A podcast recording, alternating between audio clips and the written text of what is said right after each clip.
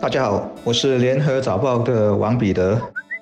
各位听众，大家好，我是新民日报的朱志伟。这两天有一则美国的新闻值得引起国人的注意，那就是美国的政治人物要求立法监管送餐平台，制定收费上限。餐饮业者也指这些送餐平台在美国封城锁国的时候生意太好，大赚灾难财。而其实，在旧金山和纽约，他们已分别在今年的六月和八月通过一项立法，将第三方，也就是送餐平台的送送餐费限制在消费者订餐的十五八千。送餐平台巨头已经入禀法院挑战这些立法。这里可以再提有趣的一点是，一名在纽约经营 Pizza 连锁店的老板这么说：外卖应用提振了餐饮业业绩是巨大的错觉。这名老板说，当你每天收到三十或四十份订单时，你会很高兴，但问题是它并没有转化为利润。而根据美国一些送餐平台的网站，他们可向餐馆收取。相当于每张账单金额三十八千的费用。送餐平台问世已经很多年了，疫情一来，他们发展更迅猛，甚至成了关键服务，解决了很多困守在家里的人的三餐，也给了失业者一个门槛很低，马上就能赚到生活费的工作选项。这点我觉得特别功德无量。至于餐饮业者和小贩们，这两年确实很难熬，使用送餐服务是否帮得了忙，我就不太确定了。志伟刚才引述了纽约比萨连锁店老板的那句话，不知是不是也说中了很多本地经营者的心声。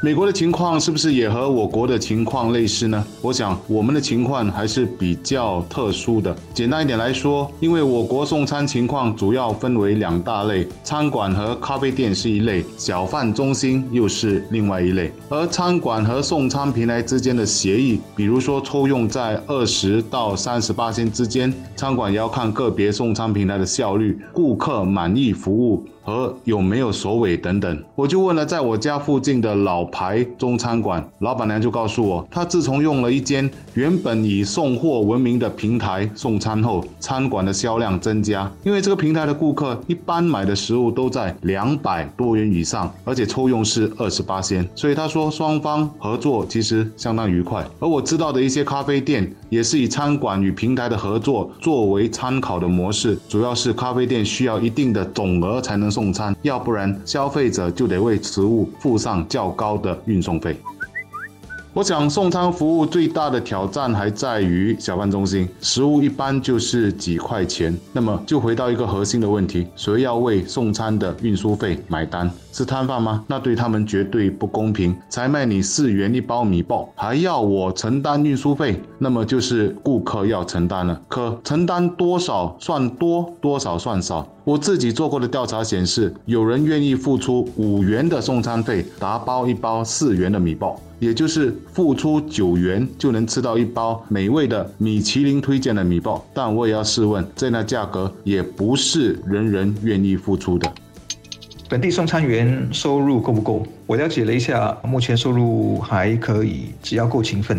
不过，很多早前平台推出的奖励已经减少了。根据平台的说法，他们的送餐伙伴每一趟大概可以赚到八元，但是很多送餐员说现在是大概五元。这种越给越少的趋势，这一两年也出现在包裹和杂货的递送员身上。我不想用大鱼吃小鱼来形容，不过整个生态环境很残酷。如果你是按门铃的那个人，做的是完成最后一里路的。工作，那你在整个价值链条上是最低端的。需求的。增加不等于你收入的。增加，因为平台和大的。物流业者会为了增加盈利率而一层层不断往下压低服务的。单价。再来就是供需的。变动，需求是增加了，但越多人挤进来做，单子也会分薄，形成现在流行的。内卷现象。再来就是你就算愿意多跑也还不够，因为一些情况不在你的控制范围内，例如天气、等候取餐的时间、商场规定的安全措施等等。当然，现在人们讨论最多的是零工经济的各种短痛和长痛，包括没有雇佣福利、没有年假、病假、没有工会保护及雇主公积金等等。是的，工作很自由，但自由隐藏的代价是送餐员们避无可避的而这还不仅仅是个人问题，因为积累到最后，将来就是国家整体要伤脑筋的大麻烦了。所以解决之道已经是刻不容缓。